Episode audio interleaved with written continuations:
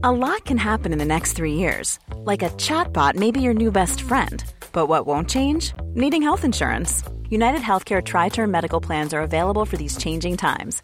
Underwritten by Golden Rule Insurance Company, they offer budget friendly, flexible coverage for people who are in between jobs or missed open enrollment. The plans last nearly three years in some states, with access to a nationwide network of doctors and hospitals. So, for whatever tomorrow brings, United Healthcare Tri Term Medical Plans may be for you. Learn more at uh1.com. Bonsoir à tous, très heureux de vous retrouver comme euh, chaque soir, quasiment à la même heure, puisqu'il est 22h01, soir info qui euh, débute. On vous accompagne bien sûr jusqu'à minuit pour évoquer euh, les temps forts de l'actualité du jour avec mes invités que je vous présenterai dans une poignée de secondes. Mais sans tarder, justement, il est 22h01, Barbara Durand, l'essentiel à retenir de ce 21 novembre 2023 avec vous.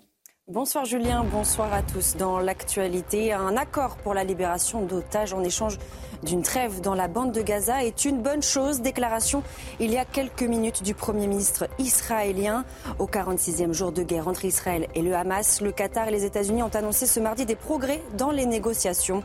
Le 7 octobre dernier, environ 240 personnes ont été enlevées.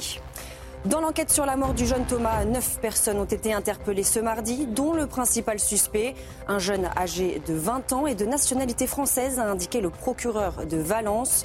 Tous ont été placés en garde à vue. Une marche blanche en hommage à Thomas est prévue demain à Romans-sur-Isère.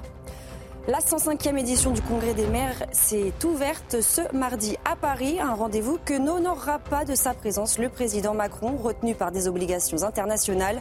Pendant trois jours, il sera principalement question de la hausse des violences et de l'augmentation des démissions des élus. Enfin, Cédric Jubilard renvoyé aux assises pour le meurtre de sa femme Delphine, cette infirmière de 33 ans disparue dans le Tarn en 2020. Le procès se déroulera devant la cour d'assises du Tarn à Albi. Cédric Jubilard pourrait être jugé fin 2024 ou début 2025. Dans cette affaire sans corps, ni aveu, ni témoin, le peintre au bâtiment, incarcéré depuis 2021, nie toute responsabilité. Merci beaucoup euh, Barbara. On vous retrouvera à 22h30 pour un nouveau journal complet. Se dirige-t-on vers le plus grand des soulagements pour euh, plusieurs dizaines de familles d'otages? Il semblerait que oui. Après plus de 46 jours de, détention, on envisage ce soir la possibilité d'une libération d'une partie des otages retenus par le Hamas dans la bande de Gaza après euh, un accord qui semble scellé par l'intermédiaire du Qatar entre Israéliens et, et Hamas. Ces images en direct à Tel Aviv où des familles d'otages justement attendent d'en savoir plus, attendent d'avoir des précisions sur, euh, sur leurs proches. On verra ce que vous en pensez également, Olivier. Merci beaucoup d'être en direct avec nous. On sera avec vous dans quelques instants pour euh, évoquer votre famille. Trois membres de votre famille sont, sont retenus et vous nous donnerez votre, votre sentiment dans quelques instants après les déclarations de Benjamin Netanyahu qu'on réentendra ensemble. On marque une courte pause. On se retrouve.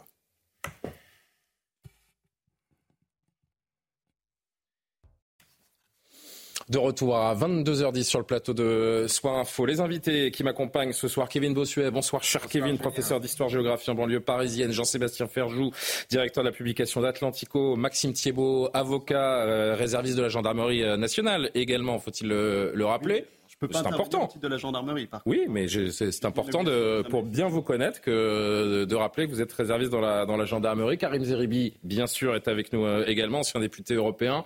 Gérard Vespierre, ce sera passé de vous entendre, surtout dans les premières minutes de cette émission, puisqu'on ira en Israël pour s'enquérir de euh, ces négociations autour des otages. Je rappelle que euh, vous êtes politologue, géopolitologue même précisément, et puis Johan Usaï du service politique de, de CNews. Rentrons de, de, plein pied justement dans cette actualité majeure et cet accord sur la libération des otages retenus dans la bande de Gaza par le Hamas qui semble imminent. Après euh, plus de 46 jours de détention, on envisage donc ce soir la possibilité d'une libération d'une partie des otages retenus euh, par euh, les terroristes du Hamas. Ce groupe de 53 otages pourrait être libéré. On met ça au conditionnel parce que les informations, vous allez le voir, sont assez floues pour le moment. On parle de femmes et d'enfants, d'un échange avec Israël qui observerait 5 à 6 jours de trêve et la libération en contrepartie d'environ 150 Palestiniens, puisqu'on parle d'un rapport de 1 pour 3, d'un otage israélien pour 3 euh, prisonniers palestiniens. Un accord évidemment après de très très longues négociations avant d'aller euh, sur place à Tel Aviv. On va écouter le chef du gouvernement israélien Benjamin Netanyahu qui s'est exprimé il y a quelques minutes. Écoutez également l'un des responsables du Hamas également qui s'est exprimé ce soir. Nous avons ce soir devant nous une décision difficile mais une décision juste. Tous les forces sécuritaires soutiennent pleinement. Ils étaient très clairs, disant que la sécurité de nos forces sera maintenue pendant ces jours et que les efforts euh, de renseignement vont continuer. Ils étaient clairs que ça ne va pas heurter l'effort de la guerre, mais ça va aider à Tzal d'être prêt à la suite de la guerre. Je pense que nous sommes à un moment décisif dans cette affaire et nous espérons tous qu'il y aura une trêve temporaire, selon laquelle les hostilités seront arrêtées pendant quelques jours. L'aide à notre peuple sera intensifiée et des civils, des femmes et des enfants seront échangés contre des femmes et des enfants des prisons de l'occupation. Nous pensons que ce qui est sur la table aujourd'hui et ce à quoi nous avons répondu peut ouvrir une voie claire pour parvenir à cette trêve si l'occupation le souhaite.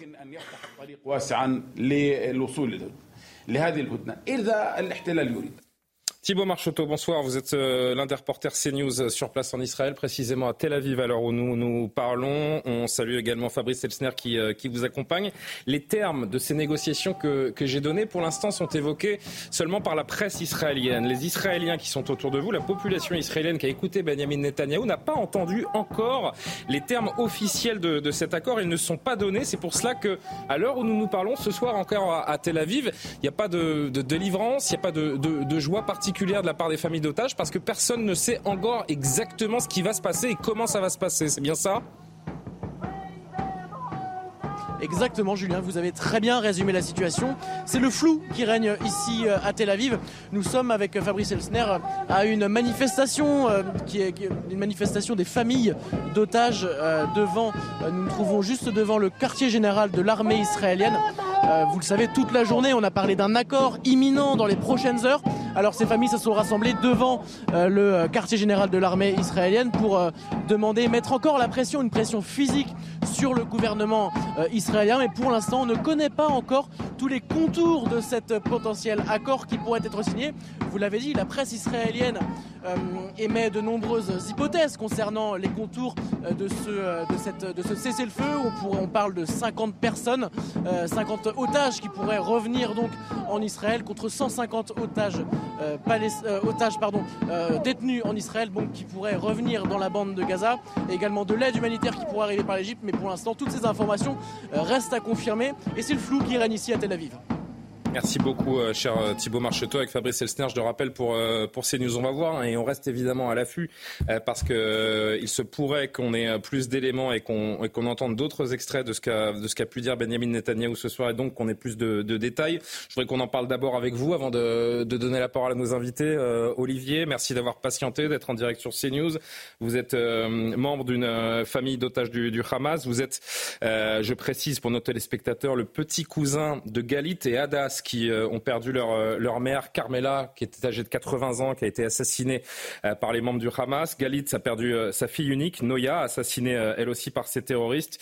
Et trois membres de votre famille sont désormais retenus. Les deux enfants de, de Hadas, Sahar qui a 16 ans, Erez qui a 12 ans et son ex-mari, Ofer Calderon, qui a un peu plus de 50 ans. Tous sont retenus donc otages par le, par le Hamas. Plusieurs questions. Vous vous les posez depuis 46 jours. Comment vont-ils? Où sont-ils? Sont-ils maltraités? Quand allons-nous les revoir? Ce sont des questions que vous vous répétez. Comment est-ce que vous accueillez ce soir, j'ai envie de dire, cette bribe d'informations, puisque, euh, en l'occurrence, personne encore ne sait euh, véritablement ce qui va devenir les prochaines heures? Alors, euh, d'abord, merci de, m'inviter. Je me permets de préciser que, par coïncidence, au moment où votre reporter nous parlait en direct, hein, juste avant que vous me donniez la parole, derrière lui, quelqu'un a brandi une affiche avec un père et deux enfants, et ce sont mes cousins. D'accord. Et RS 12 ans, Sahar 16 ans et euh, Calderon, c'est vraiment une, vraie coïncidence. Et on a entrevu d'ailleurs Adas, ma cousine, euh, tout à l'heure euh, devant euh, l'endroit où manifestent les gens. Alors, j'ai eu l'occasion de discuter avec, avec Adas tout, récemment. évidemment, il y, a, il y, a, une lueur d'espoir. parce que les choses avancent et des otages, mais pas tous. Hein, il en restera selon ce que vous disiez, euh, probablement 150 vont être 50 vont être libérés, pardon, autour de 50. Hein, c'est ce que j'ai lu mm. aussi. Euh, donc il en restera 190. Euh, les 50 qui pourraient être libérés, on ne sait pas de qui il s'agit. Euh, je crois que vous l'avez évoqué, ou je l'ai lu aussi euh, là ces dernières minutes, hein, avant de vous parler. J'ai eu des infos d'amis et de familles israéliennes où on parle de 30 enfants. Donc ce serait la totalité des enfants, des mineurs, ou en tout cas des moins de 16 ans, semble-t-il, peut-être. On parle de mères et on parle de femmes également, en plus de ces mères, ce qui ferait 12, 8 et 50, si 12, 8 et 30, 30 au total. Donc on est, on est dans l'incertitude. Visiblement, ça avance, c'est ça qu'il faut se dire. Hein, Joe Biden, hier, avait évoqué, un ministre du Qatar avait évoqué à l'avance du du, euh, des négociations. Donc, euh, euh, moi, je, sais ce que m'a dit hier Adas, la mère de Erez et, et, et Elle m'a dit tant que je les ai pas dans mes bras, je n'y crois pas. Hein, il faut quand même se rappeler, euh, vous l'avez évoqué souvent sur votre antenne, à qui on a affaire. On a affaire au Hamas, euh, une organisation terroriste, des criminels, des assassins, hein, qui se sont comportés euh, de manière la plus barbare le 7 octobre. Et les Israéliens, quels qu'ils soient, ne leur accordent pas beaucoup de confiance. Olivier, beaucoup de voix se sont... Pardon, allez-y, allez-y, allez-y. Pardonnez-moi, je, m'excuse, ma, ma, réponse est un peu longue, donc on a évidemment de l'espoir, on a envie de les voir sortir au moins pour ceux qui peuvent être libérés, c'est un début, euh, avec de l'inquiétude, tant que vous l'avez dit, on n'est pas sûr, on ne sait pas de qui il s'agit. Euh, ce sera euh, échelonné sur, si j'ai bien compris, sur cinq jours, hein, si j'ai bien compris, ce sera un jour de cessez-le-feu égale dix otages libérés, donc lesquels en premier, à quel moment, quand et comment, ça peut s'arrêter en cours de route, et qu'arrivera-t-il aux 190 autres otages? Donc évidemment, pour ceux qui vont être libérés, c'est plutôt une bonne nouvelle, évidemment. Euh, la famille, les familles ont envie de les retrouver. Euh, s'inquiètent quand même de leur euh, état. Hein, qu'est-ce qu'ils ont vu? Est-ce que, pour reprendre ma famille, hein, est-ce que Erez et Sahar ont vu mourir leur grand-mère et leur cousine de 12 ans? Voilà, voilà offert à leur père qu'on voit voilà. on, est, on est en direct de Tel Aviv. Alors ah, malheureusement, elle ne, vous entend pas, mais, mais c'est une image en direct et vous pouvez voir. De voir offert comme ça. Hein, si vous me le permettez. Donc, en quel état sont-ils? Qu'est-ce qu'ils ont vu? Qu'est-ce qu'ils ont subi? Comment ont-ils été traités? Hein, aussi bien RS qui a 12 ans que Sahar, une jeune fille de 16 ans. Hein, et, euh, on sait ce que les, les, les, les, terroristes du Hamas ont fait aux femmes de tous âges. Donc on est plutôt satisfait évidemment que les choses avancent. Euh, que tout le monde ait pu s'entendre. Euh, c'était difficile, je pense, pour le, le, le, euh, notamment pour le gouvernement israélien de se mettre d'accord. Alors, j'ai écouté devant vous hein, Netanyahou qui disait que c'est à la fois un accord juste et en même temps qui, qui maintient des conditions sécuritaires pour Israël, parce que c'est semble évidemment important dans leur stratégie. Et puis Bon, ce monsieur du Hamas qui, qui, qui parle d'aider de l'aide à la d'apporter de l'aide à la population, en déclenchant pas cette guerre, en, 2000, en octobre, euh, le 7 octobre. Euh, oui, il aurait été encore plus utile à sa propre population, en effet, vous faites très bien de, de le rappeler.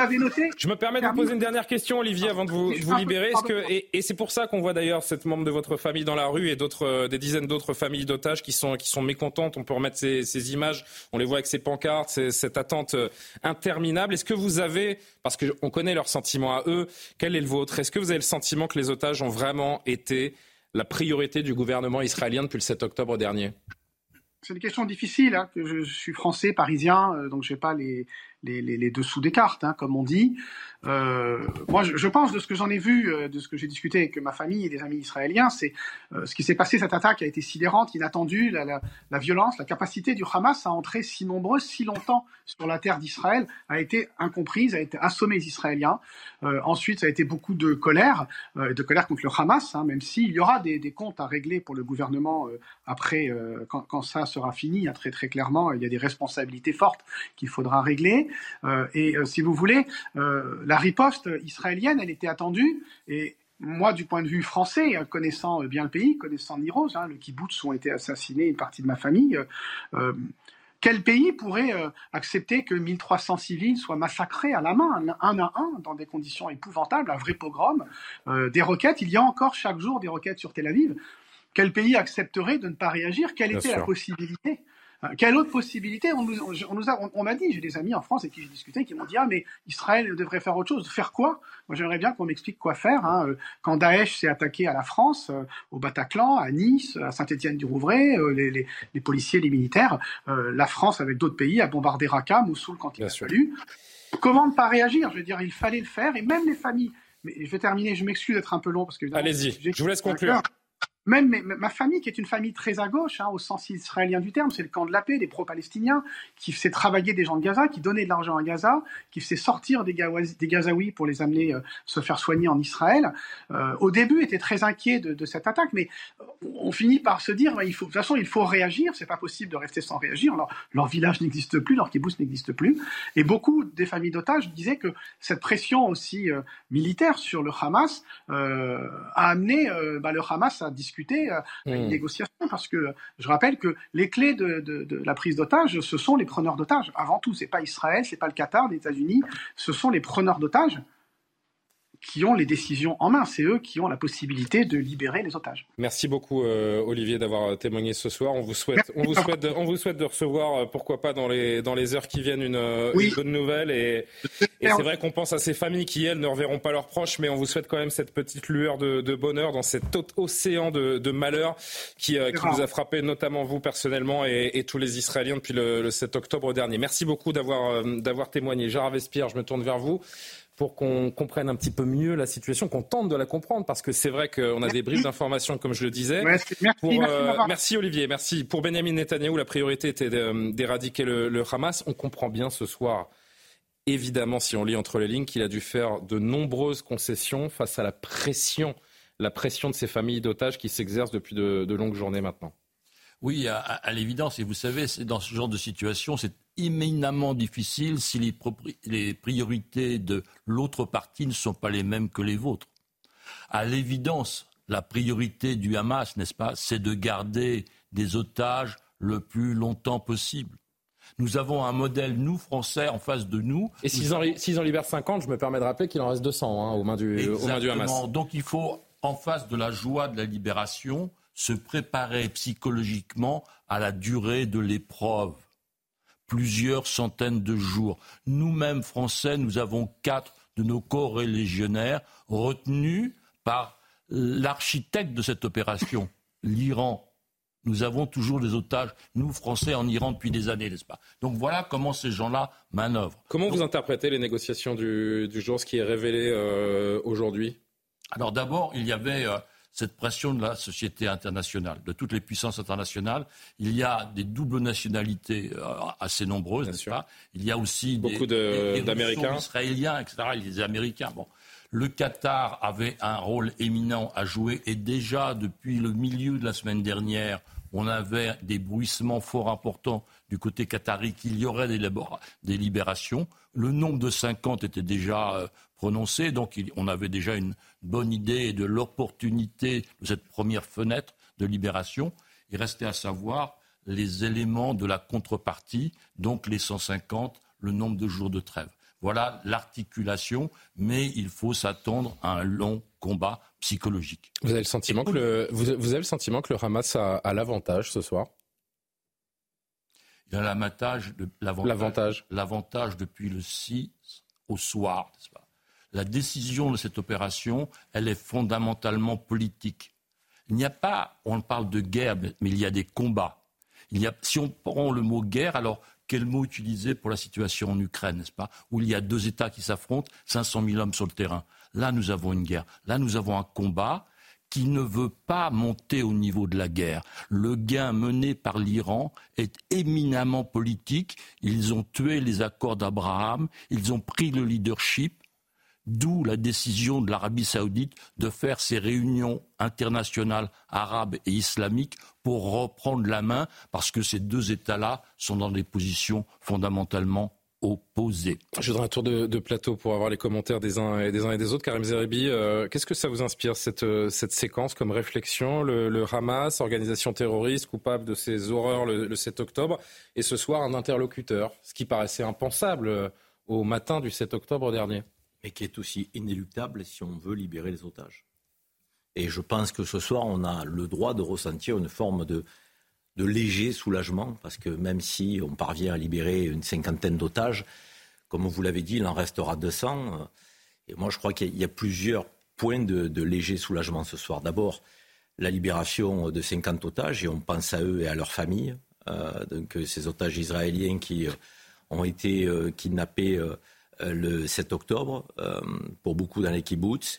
Et on sait que dans les kibbutz, c'était des gens qui étaient plutôt favorables au dialogue et à la solution à deux États. moi, je pense à ces otages-là. J'espère qu'ils n'ont pas été maltraités. J'espère que leurs familles les retrouveront dans les meilleures conditions. Et donc, j'ai une pensée pour eux ce soir.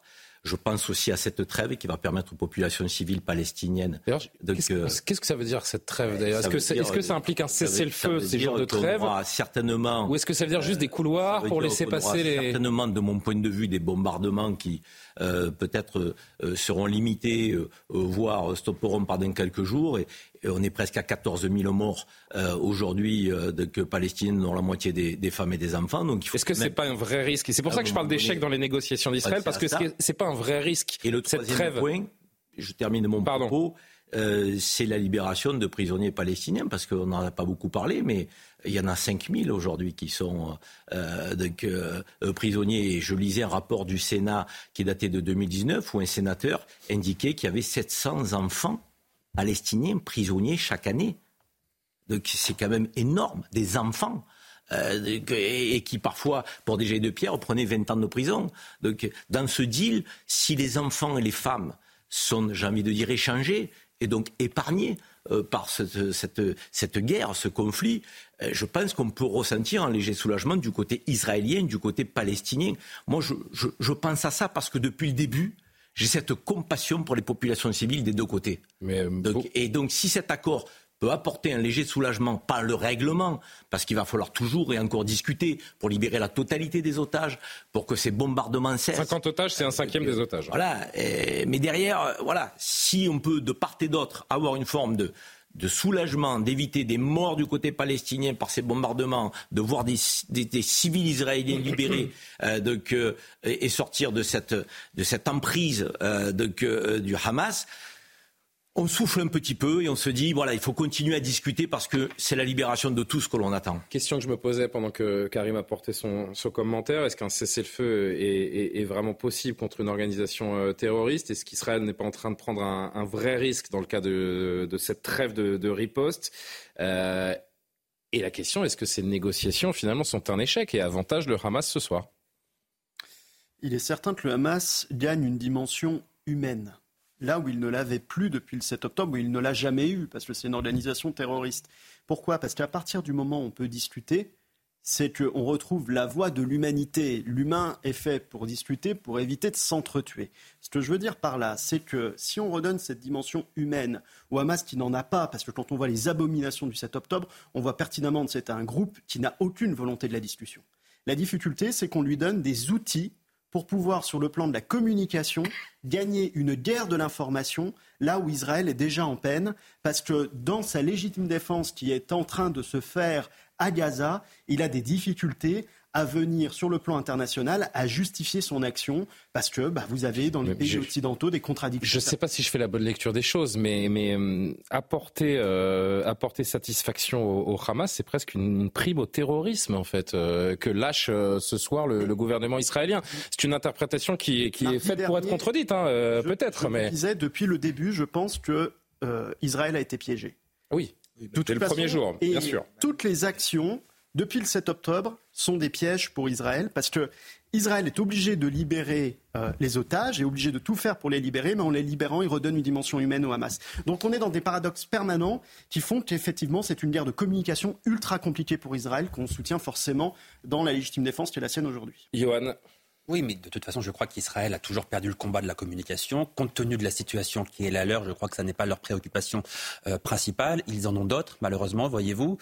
Euh, Israël, évidemment, le Premier ministre euh, l'a dit, et je crois que c'est important. C'est une trêve, ça n'est pas un cessez-le-feu. Hmm. C'est-à-dire que les combats reprendront au bout de cinq jours. Parce que je crois. Oui, mais pendant cinq jours, le Hamas aura toute la liberté de se réorganiser, de se, réarmer. Naturellement, mais. Peut-être cacher un peu mieux les otages qui resteront. et les populations civiles palestiniennes de souffler aussi un petit peu. Et, et, à, minima. Mais, euh, mais encore une fois, le Hamas les a entraînés là-dedans. Les, militaires israéliens de Sahel garderont leur position. Il n'est pas question, a priori, pour elles de se, de, de, de, de, se replier, de se retirer. Chacun gardera ses positions. C'est une trêve, ça n'est pas un cessez-le-feu, parce qu'encore une fois, la priorité d'Israël, c'est c'est d'éradiquer euh, le Hamas en faisant évidemment le moins de morts civiles possible. On dit 14 000 morts euh, dans la bande de Gaza. Je crois que ce chiffre, il faut le prendre avec précaution parce qu'il émane d'une organisation terroriste qui est dans la communication et c'est un chiffre qui n'est absolument pas vérifié. En revanche, ce qui est vérifié, et là on va tous se mettre d'accord, c'est la détresse humanitaire totale des Gazaouis. Mais ça, c'est une certitude après les, les chiffres. Pourquoi vous dites non de la tête quand je dis qu'il y a une détresse humanitaire totale à Gaza euh, Alors ça, je comprends pas parce que. Parce que euh, moi, je, je, Pardon, hein, Johan, mais je vois euh, Karim faire non de la tête quand je dis que les Gazaouis sont en détresse humanitaire. Johan passe son temps à contester le nombre de morts. Donc j'ai l'impression que c'est son dada. ah non, je, ne le conteste pas. Je, je dis, Karim, ça, ça je me permets, je sais que vous aimez pas qu'on vous coupe, mais je me permets d'apporter une, une réflexion. Juste dire un mot. Juste un mot et je vous jure que vous avez la parole. Est-ce que vous trouvez pas légitime de contester les chiffres d'une organisation terroriste qui a de questionner, de questionner les chiffres d'une organisation terroriste comme le Hamas? Et je vous laisse répondre sans vous interrompre. Il y a eu des conflits par le passé. Et dans tous ces conflits, le Hamas donnait des chiffres. L'ONU, quelque temps après, vérifiait ces chiffres. Dans la quasi-totalité des cas, ces chiffres étaient bons. Donc, je ne dis pas qu'ils sont faux, je dis qu'ils sont questionnables. Je dis simplement que vous parlez de détresse des civils palestiniens. Je dirais à quoi ça sert de dire c'est peut-être pas 14 000 morts, oui, c'est peut-être 12 000 c'est peut-être 13 000, c'est peut-être 11 000. On est en train de, on est en train, on est, non mais exactement. Laissez-le parler, laissez-le parler. Je vous jure, je vous, je vous laisserai répondre. vous aurez une réponse. Laissez-moi faire, laissez-moi euh, donner le rythme et le tempo de, de l'émission, et je vous jure que tout se passera bien. Karim, Il y a vous 2 millions et demi d'habitants. On frappe donc des bâtiments, on frappe des écoles, on a frappé des hôpitaux, on voit des décombres partout, on a euh, des enfants et des femmes, on a des images qui proviennent, euh, donc, euh, malgré le fait que nous n'ayons pas, nous, d'envoyer là-bas sur place. On a des ONG que vous contestez, comme Médecins sans frontières, on a les Nations Unies Je sais pas qui, se cache derrière vous, mais... des choses. Je veux dire, je veux bien qu'il faille effectivement documenter plus qu'on ne le fait déjà pour que vous puissiez croire qu'il y ait quand même quelques morts parmi des bombardements. Là, vous caricaturez le propos des uns et des autres. bombes. la réalité aujourd'hui, de mon point de vue, c'est qu'il faut cesser ces bombardements et avoir une traque ciblée contre les terroristes du Hamas et épargner les populations civiles. Alors, Johan, je vous laisse finir la réponse et Karim euh, et Jean-Sébastien Ferjou et Kevin qui veulent répondre également. Pas trop long, s'il vous plaît. Pour répondre à Karim, je ne prends aucun plaisir à contester les chiffres, évidemment, mais je redis que je n'accorde absolument aucun crédit à une organisation terroriste, que ces chiffres méritent au minimum d'être interrogés. Très justement, Jean-Sébastien Ferjou a dit, on ne sait pas quelle est la part des civils et de terroristes dans ces 14 000. On en sait absolument rien. Sans doute, ça n'est pas 14 000. C'est probablement moins. Combien, on n'en sait rien. Ça sera toujours trop. Mais c'est probablement moins parce qu'ils sont aussi dans une guerre de communication. Et je crois, moi, euh, précisément, que euh, la trêve, c'est une chose, mais que le cessez-le-feu, ça n'est pas possible parce que tous ceux qui proposent un cessez-le-feu ne proposent rien précisément pour éradiquer le Hamas. On a Emmanuel Macron qui demande un cessez-le-feu. Oui, d'accord, mais après, on fait quoi? Quelle est la solution alternative? Précisément, il n'y en a pas. Or, Israël a l'obligation d'éradiquer le Hamas. Chacun a beaucoup de choses à dire. S'il vous plaît, essayez d'être succinct dans vos interventions. Jean-Sébastien Ferjou. Non, mais je comprends évidemment l'émotion qu'exprime Karim à propos du sort des civils palestiniens. Je pense que personne ne doute de la tragédie que vivent les civils palestiniens à Gaza. Tout le monde peut imaginer ce que c'est. Je pense que dans l'histoire de la guerre, il n'y a eu quasiment aucune période avec autant de bombardements sur des zones urbaine. Donc cette question-là, personne ne la conteste. La question peut-être où il y a des divergences de vues, c'est qui porte la responsabilité première de la tragédie vécue par les civils palestiniens?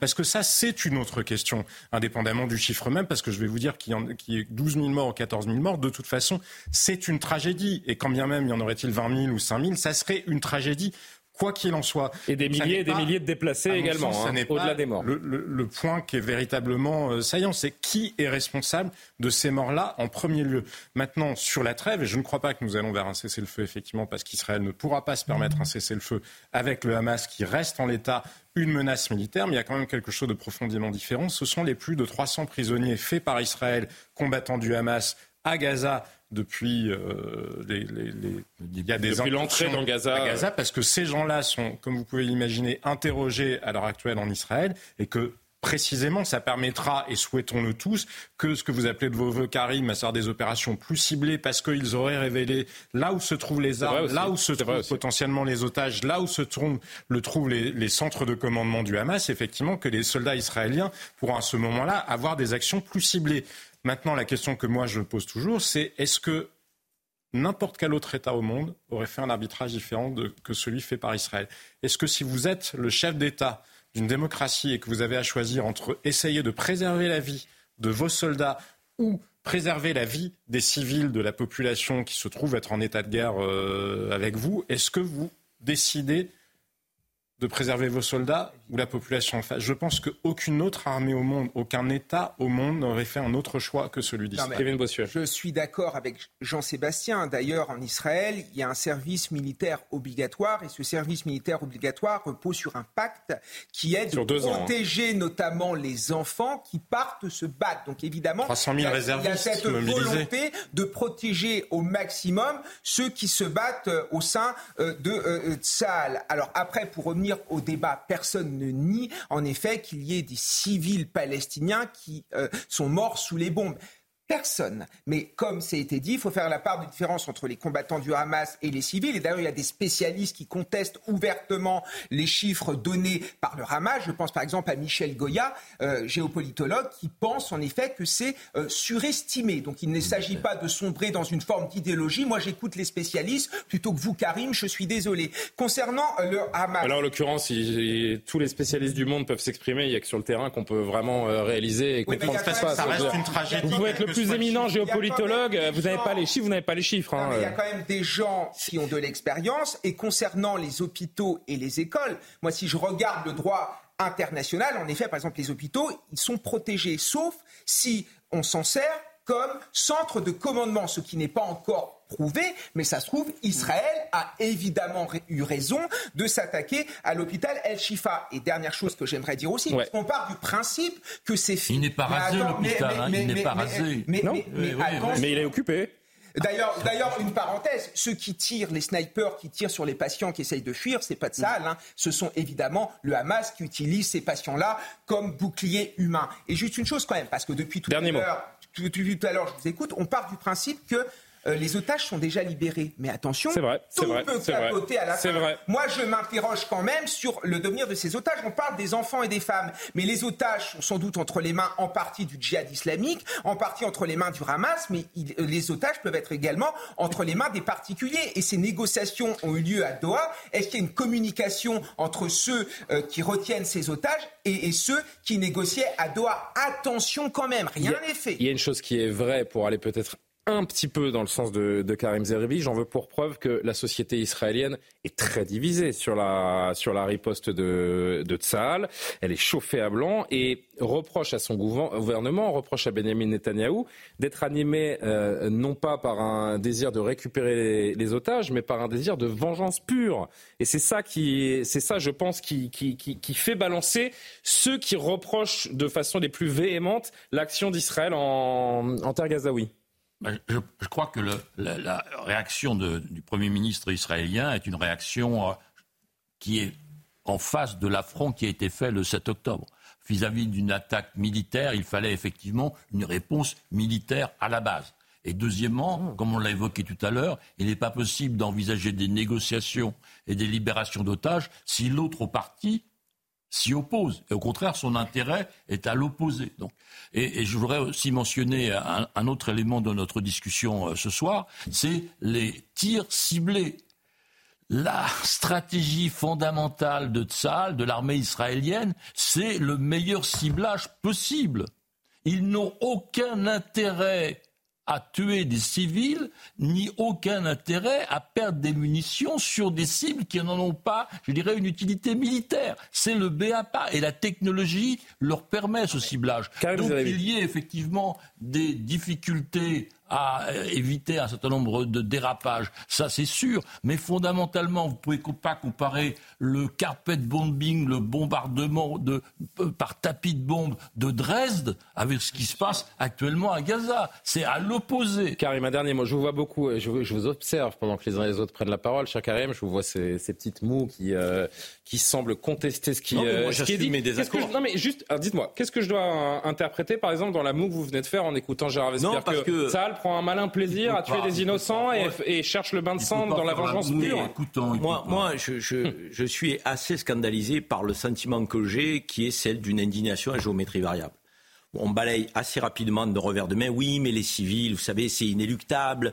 Euh, mais c'était la seule réponse qu'Israël pouvait apporter. Mais c'est si, mais c'est là. En fait, on est toujours, vous êtes toujours dans la justification de ces bombardements qui frappent des populations civiles et qui les tuent par milliers. Est-ce que je peux vous poser une question, Non, mais je vais vous dire, moi je suis en minorité, mais peu importe. C'est pas une question je veux de minorité dire, quand vous voyez aujourd'hui des Israéliens qui manifestent contre cette réponse disproportionnée, quand vous avez le journal Arrête, qui est un journal sérieux. Et vous n'êtes pas en minorité dans ce pays, hein, je vous le dis. Non, mais, je, mais oui, je, vous n'êtes pas en minorité dans ce pays et on verra le témoignage. Et, je vais vous dire, au-delà de ce pays, quand vous voyez les manifestations à l'échelle planétaire qui sont pas pro-Hamas, qui sont pas antisémites, mais qui disent à un moment euh, donné. je suis pas sûr là. Je suis pas sûr. Quand vous avez des drapeaux de l'État islamique, arrêtez, quand vous avez des drapeaux de l'État islamique, on est dans les rues allemandes oui, ou, mais euh, ou alors de la rivière. Mais non, mais c'était la destruction C'était insupportable de faire des raccourcis que vous faites. Il y a eu des millions de personnes dans la rue. Vous allez les réduire euh, à de l'antisémitisme, mais en fait, il y a des antisémites.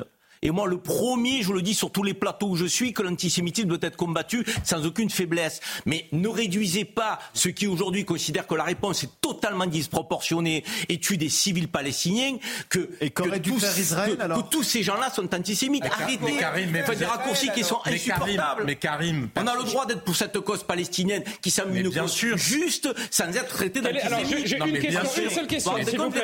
Une seule question et on va avancer. Quelle est Karim Zeribi, s'il vous plaît, en quelques mots, quelle est la, part de responsabilité du Hamas dans, les, dans ce que vit la population civile gazaoui aujourd'hui. Est-ce que le Hamas a une part de responsabilité dans ce que vit les Gazaouis aujourd'hui? qu'elle a une part de responsabilité, ce mouvement euh, de que armée terroriste, à l'évidence. Mais ce mouvement armée terroriste, ne fait pas croire que Israël et Netanyahou parlent avec eux depuis ce soir.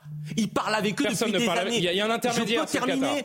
Euh, on les finance depuis des années avec l'accord d'Israël et des États-Unis. C'est notre sujet. Vous avez pas notre sujet. C'est pas, notre sujet. C'est pas ma question. C'est pas notre sujet. C'est pas ma question. Qui a favorisé l'émergence du Hamas à la bande de Gaza? Vous avez Qui en a fait un interlocuteur? Vous avez raison, mais ce n'est pas ma question. Alors arrêtez. Vous aviez raison, mais ce n'est pas ma question, Karim. C'est trop facile. Vous fabriquez un monstre, il se retourne contre vous et après vous dites Ah, le monstre, tout est la responsabilité du monstre. Non, la responsabilité, elle est partagée. Le gouvernement de Netanyahou a fabriqué ce monstre et s'est retourné contre lui. Bon, euh, dernier mot. dernier mot parce que je voudrais qu'on parle de, de l'antisémitisme euh, justement avec un témoignage très important qu'on aura en direct dans, dans, une poignée de secondes. Oui, je crois que la différence d'appréciation que nous avons avec Karim Zeribi, c'est que je considère moi qu'Israël n'a aucune responsabilité dans ce qui est arrivé le 7, euh, le 7 octobre. Il dit une chose vraie, c'est qu'Israël a entretenu en effet le, le, Hamas pendant des années. Ça, que, et, la position du Israël n'est en rien responsable, et je dis bien en rien responsable de ce qui s'est passé le 7 octobre dernier. Et l'autre différence que la nous avons, n'a pas démarré le 7 octobre. C'est que Karim Zeribi considère qu'Israël est responsable des morts civiles dans la bande de Gaza. Je considère moi que le Hamas est intégralement responsable de ce qui se passe dans la bande de Gaza parce qu'ils se servent des civils comme de boucliers humains qu'ils cachent précisément dans les hôpitaux. Leurs bunkers sont dans des hôpitaux, dans des écoles. Le droit international, ça vous parle d'un temps Et le, droit, international, le droit international, les gens ont besoin de comprendre ce qui se dit sur le plateau et dans la cacophonie, c'est pas possible. Le droit international stipule également que nous n'avons pas le droit de nous servir de bouclier humain ni de, de détenir des personnes en otage. Chers amis, je, sais que c'est un débat passionné et compliqué. Je sais que c'est un débat passionné et compliqué. Karim, s'il vous plaît les amis, est-ce que je peux essayer de me faire respecter un tout petit peu? Je sais que le débat est complexe et passionné. Maintenant, ne soyons pas binaires parce que c'est évidemment beaucoup plus euh, compliqué que ça. Le temps est compté. On Comment? Si je porte pas la contradiction, vous êtes tous d'accord. Hein ah non. non, mais je vous fais juste remarquer. Hein. Karim, je. il y a un moment. Donc, et dans son droit, les, les, Palestiniens peuvent être bombardés. Hein. Non. Donc, euh, là, vous caricaturez. Là, vous caricaturez. Je n'ai pas le sentiment à une seule seconde d'avoir entendu ça sur ce plateau. La synthèse. Je trouve que vous caricaturez, mais encore une fois. beaucoup Encore une fois, peu importe. On va parler dans quelques instants. Chers amis, il nous reste 7-8 minutes. Si vous voulez, vous continuerez pendant la pub, mais je voudrais qu'on avance dans cette émission parce qu'il y a des témoignages importants également à entendre ensemble. On parlera dans la deuxième partie de l'ensauvagement de la société, des mots utilisés utilisé par le ministre de l'Intérieur hier après ce, terrible drame à, à, Crépole. Est-ce qu'on n'est pas encore dans une sorte d'ensauvagement quand on parle aussi des, actes antisémites et de ces hausses qui se multiplient en France chaque jour euh, De nouveaux témoignages qui viennent renforcer les chiffres donnés par Gérald Darmanin euh, la semaine dernière. Euh, bonsoir Nathan, bonsoir Natacha également. Merci à tous les deux d'être présents en, direct sur, sur CNews. Nathan, vous marchiez en plein centre-ville de, de, Rouen il y a quelques jours. Un individu vous a agressé parce qu'il a vu l'étoile de David que vous portiez autour du cou. L'homme qui vous a agressé ne sera pas jugé parce qu'il aura des, il aurait pardon des troubles psychologiques. Il a été interné et c'est pas la première fois que vous constatez des menaces ou des actes antisémites puisque en cours vous avez également été mis sous pression par certains de vos camarades et aujourd'hui vous avez décidé et votre maman va le confirmer puisque je pense que c'est elle qui a pris cette euh, cette décision. Vous avez décidé de changer d'établissement. Peut-être un mot d'abord avec vous, Natacha, avant de vous entendre Nathan nous, nous raconter ce que vous avez vécu. L'école de la République, Natacha, bonsoir et merci d'être présente. Euh, n'est pas en mesure, selon vous, d'assurer la protection de votre enfant. Pourquoi Nathan va-t-il changer d'établissement? Alors en fait, euh, ça a commencé par euh, à la rentrée scolaire après les vacances là de la Toussaint, eh bien par euh, euh, des Free Palestine dans la classe quand Nathan rentre, et puis par, le, euh, collage sur son cartable d'une étiquette avec le drapeau palestinien. Donc ça commence comme ça, et puis donc on est déjà pas mal, et puis là il retourne en classe lundi.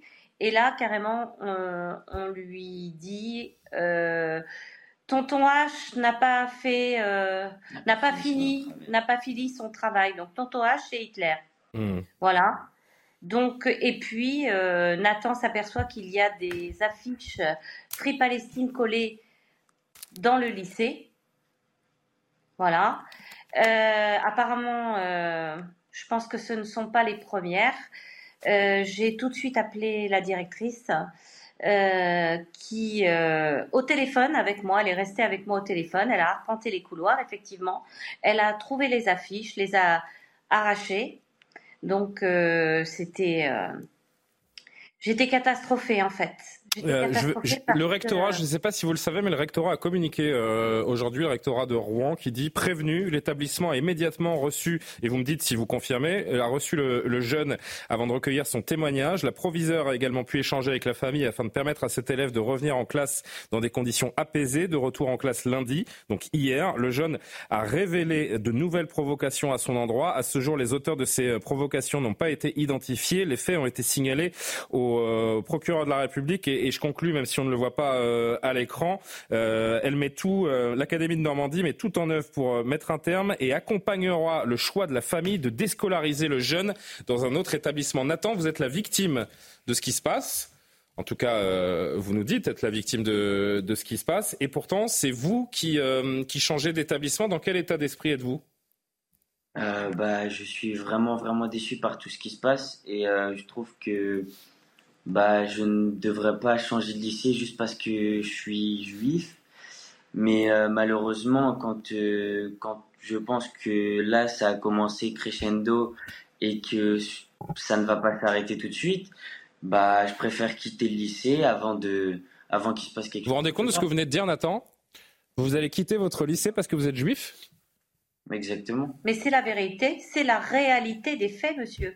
que je dénonce Pourquoi vous Pardon, hein, je, je, suis évidemment pas à votre place et je, je, je, je me permettrai euh, pas une seule seconde de porter un jugement sur la situation. Mais pourquoi n'insistez-vous pas avec cet établissement pour que vous montriez, pour montrer que vous êtes euh, plus fort et que et que votre fils n'est pas une victime, qu'il doit aller dans l'école de la République, continuer à suivre ses cours? Alors, on a décidé avec Nathan de faire ainsi parce que on sait pertinemment que ça va augmenter en puissance et je ne tiens pas à retrouver mon fils blessé ou avec un coup de couteau ou quoi que ce soit. Je tiens à protéger mon fils, mais la réalité est que je retire Nathan d'un établissement public parce qu'il est juif et qu'il est en danger. Les choses sont très claires. Et euh, et, là, on a trouvé bien heureusement une place et je le remets dans un établissement privé. Privé de confessionnel, si je puis me permettre ou... Oui, oui, privé catholique, puisqu'il ah, catholique. Oui, oui, tout à fait, puisqu'à Rouen, il y a pas d'école juive.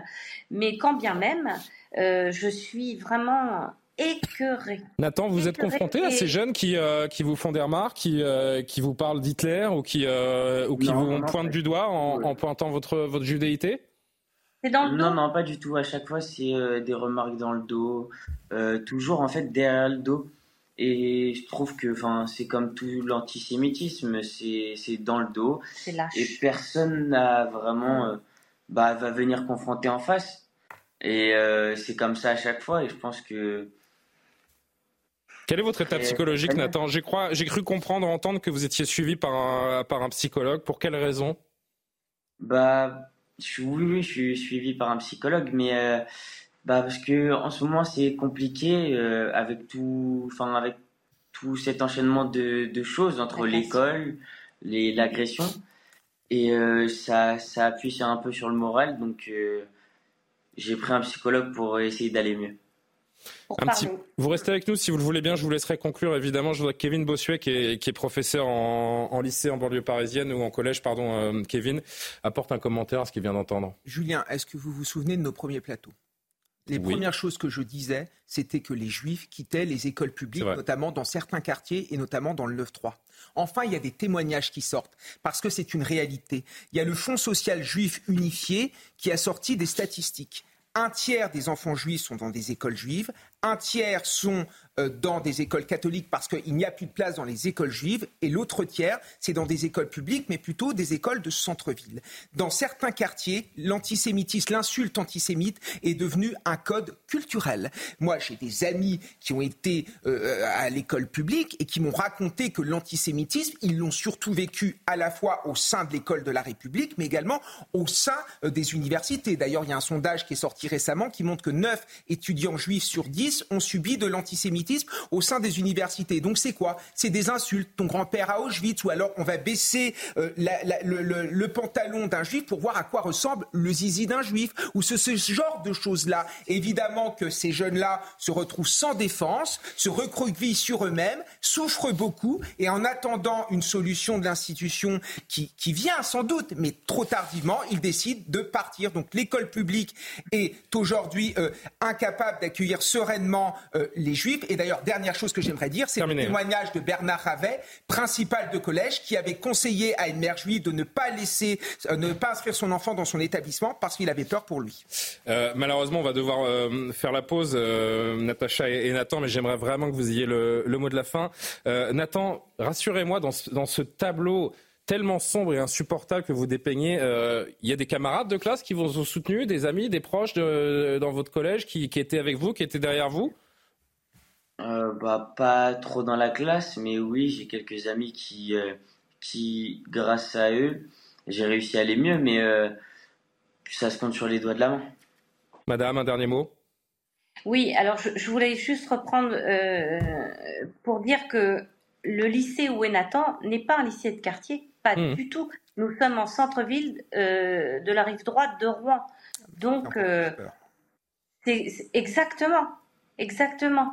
Et j'espère que euh, l'État, qui est censé assurer la sécurité des citoyens, va pouvoir assurer la sécurité de Nathan, en tout cas, et de tous les enfants juifs de France. Pardon d'écourter cette conversation, mais euh, on est pris par le temps et je vous remercie infiniment et, vous êtes les bienvenus dans Soir Info pour, euh, pour témoigner et évoquer avec nous euh, la, suite des événements pour, pour Nathan et pour votre famille. Bon courage Nathan, relevez la tête et soyez fiers de, ce que vous êtes et de, et de qui vous êtes. Ça va, ça va très bien se passer, j'en suis persuadé. Merci Natacha d'avoir témoigné également. On marque, comme je le disais, une très courte pause et on va se retrouver. On va prendre la direction de Crépol où là encore, après ce, ce drame et la mort du jeune Thomas, l'enquête a très vite évolué. On vous dira tout dans une poignée de secondes. À tout de suite.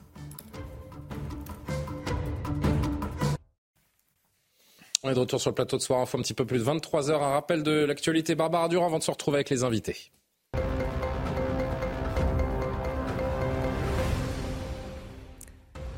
46e jour de guerre, le Premier ministre israélien a déclaré devant son gouvernement que l'accord en cours de négociation avec le Hamas sur les otages détenus à Gaza depuis le 7 octobre était la bonne décision à prendre. Il s'est exprimé en début de soirée. Je vous propose de l'écouter.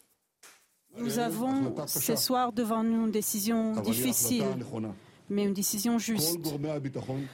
Tous les forces sécuritaires soutiennent pleinement. Ils étaient très clairs, disant que la sécurité de nos forces sera maintenue pendant ces jours et que les efforts euh, de renseignement vont continuer. Ils étaient clairs que ça ne va pas heurter l'effort de la guerre, mais ça va aider à Tzal d'être prêt à la suite de la guerre. Une stèle en mémoire de Simone Veil dégradée dans le Finistère. Les faits se sont déroulés le week-end dernier dans la commune de Lesnevin.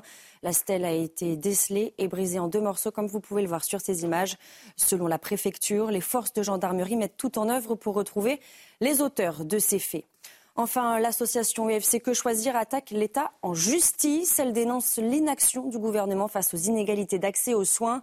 Dans une étude, l'association a également dévoilé, selon elle, l'aggravation dramatique de la démographie médicale.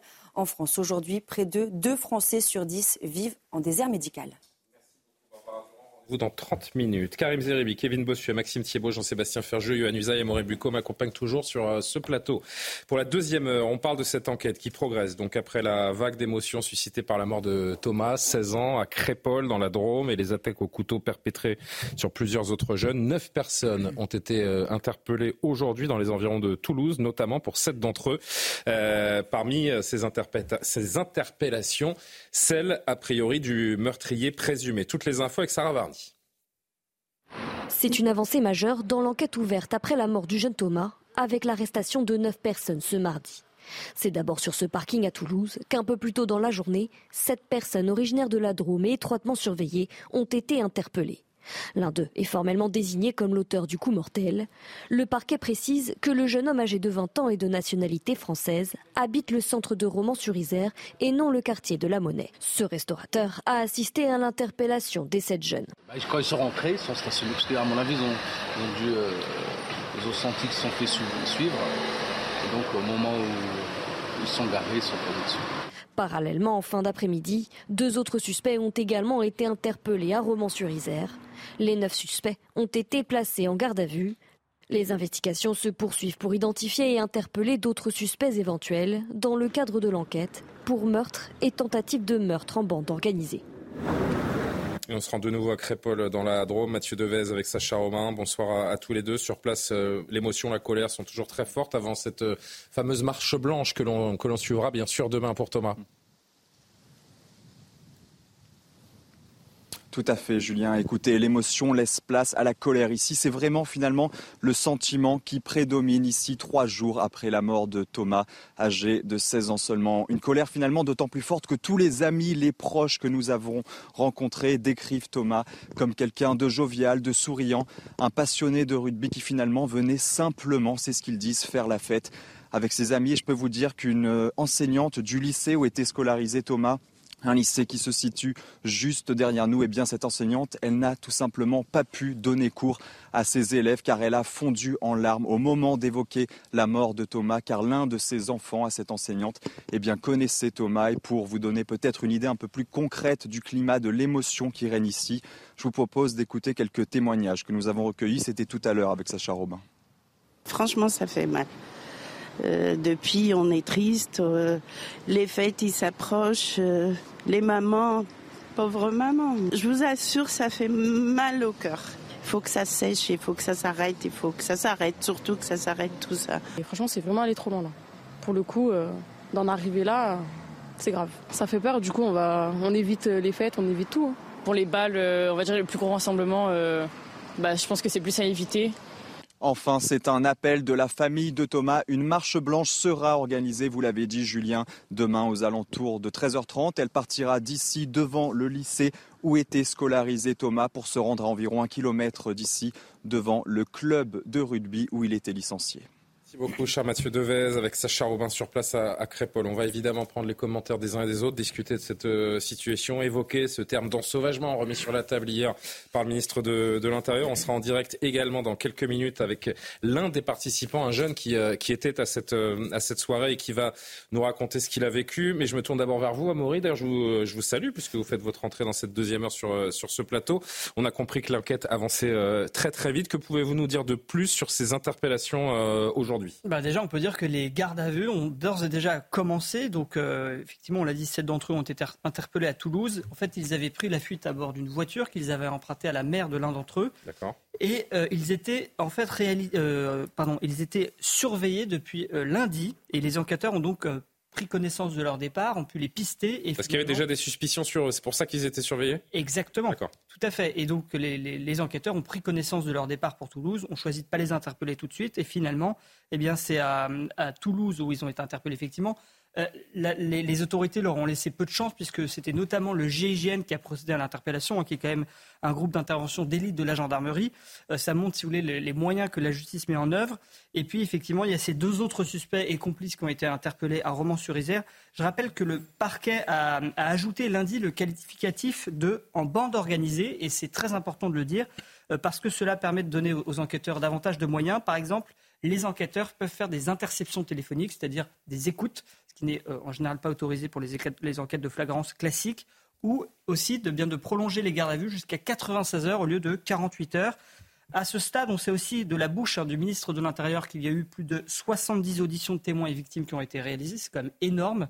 Euh, et c'est euh, notamment grâce à ces auditions qu'on a pu identifier les suspects, puisque, si vous voulez, tout ce qui est à la fois le bornage téléphonique, mais aussi les vidéosurveillances, dans les zones rurales, c'est beaucoup plus difficile à exploiter. Le profil des auteurs, est-ce qu'on en a euh, un peu plus de, détails ce soir? Alors ça, on le savait déjà, mais je le rappelle, euh, ils n'habitaient effectivement pas tous dans la cité de la Monnaie à Romans-sur-Isère. On a appris de sources policières que sur les sept individus euh, interpellés à Toulouse, cinq étaient majeurs. C'est assez important ce détail aussi.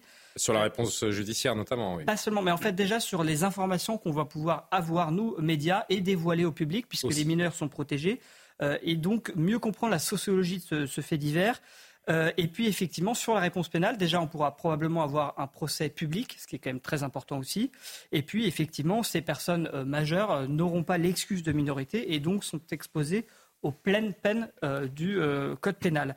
Et puis, autre information importante, effectivement, le principal suspect, alors qui a été donc formellement désigné, c'est comme ça que le dit le parquet, donc a priori il y a assez peu de doutes sur son inculpation, euh, comme étant l'auteur des coups de couteau. Donc lui, on l'a dit, âgé de 20 ans, voilà, sur euh, couteau. Les coups de couteau, en fait, mortels. C'est ça qui est important. D'accord. Euh, effectivement, lui, il a 20 ans, il est français et donc il habitait dans le centre-ville de Romans-sur-Isère. Un dernier mot sur les motivations. Est-ce que là encore, après les, premières heures de, garde à vue, on a des, premières bribes d'informations? Alors, le parquet de Valence indique deux choses. D'abord, le caractère prémédité de cette attaque, son caractère aussi organisé, d'où le qualificatif en fait de en bande organisée, qui est beaucoup plus fort, si vous voulez, que le qualificatif habituellement utilisé, qui est par exemple d'agression, violence en réunion.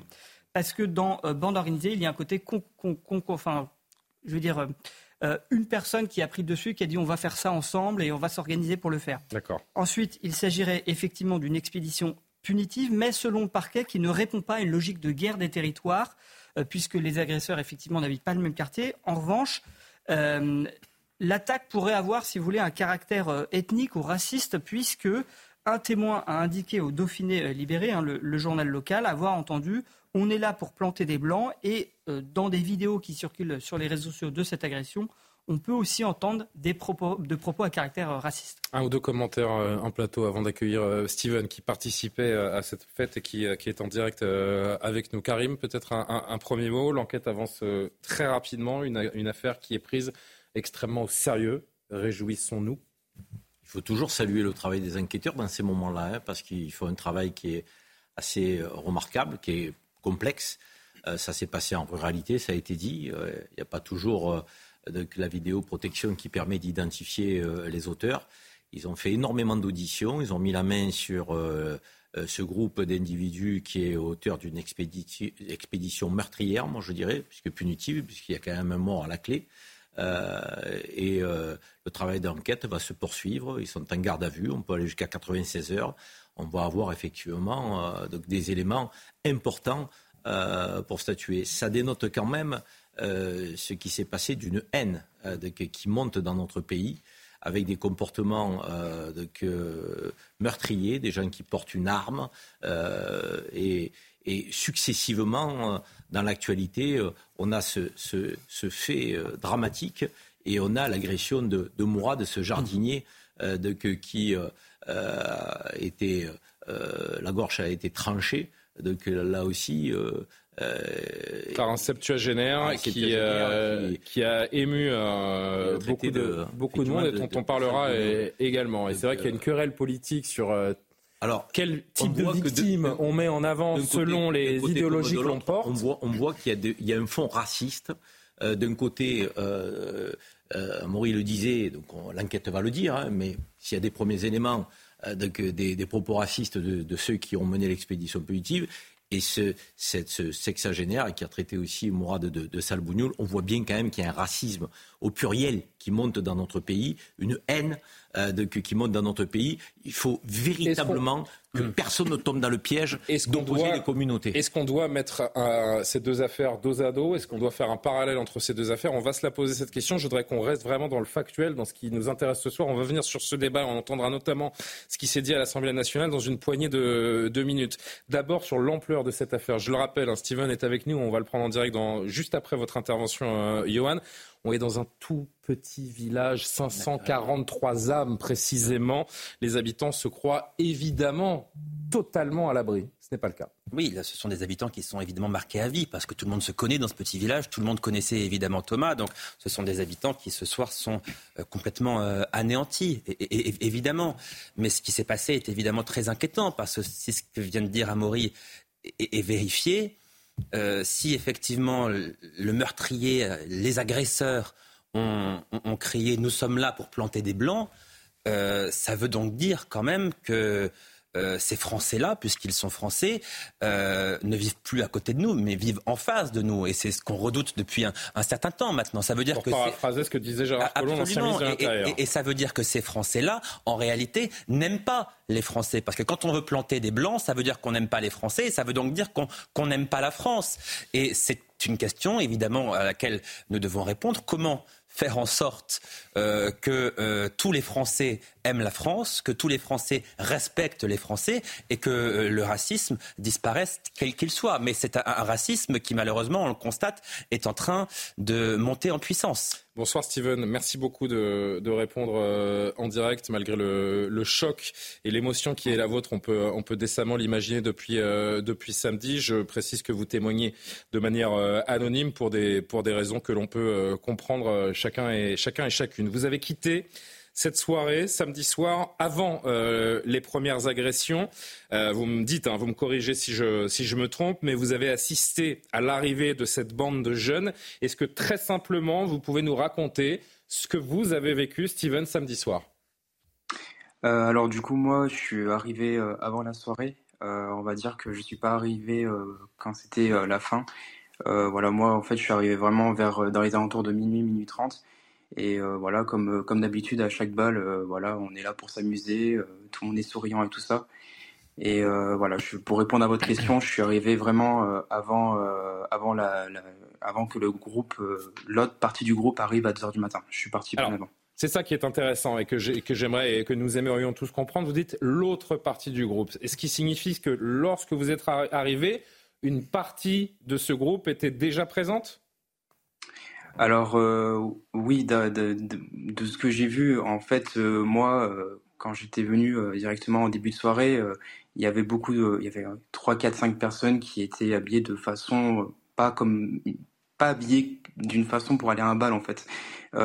beaucoup de personnes peuvent vous l'ont dit peut-être aujourd'hui, mais voilà, il y avait des jeunes qui étaient en survêt, euh, avec euh, voilà une façon de s'habiller pas vraiment comme euh, si on allait dans un bal en fait. Est-ce qu'au-delà de leurs vêtements, vous avez noté un comportement qui vous a qui vous a interpellé avant que les agressions ne, débutent justement?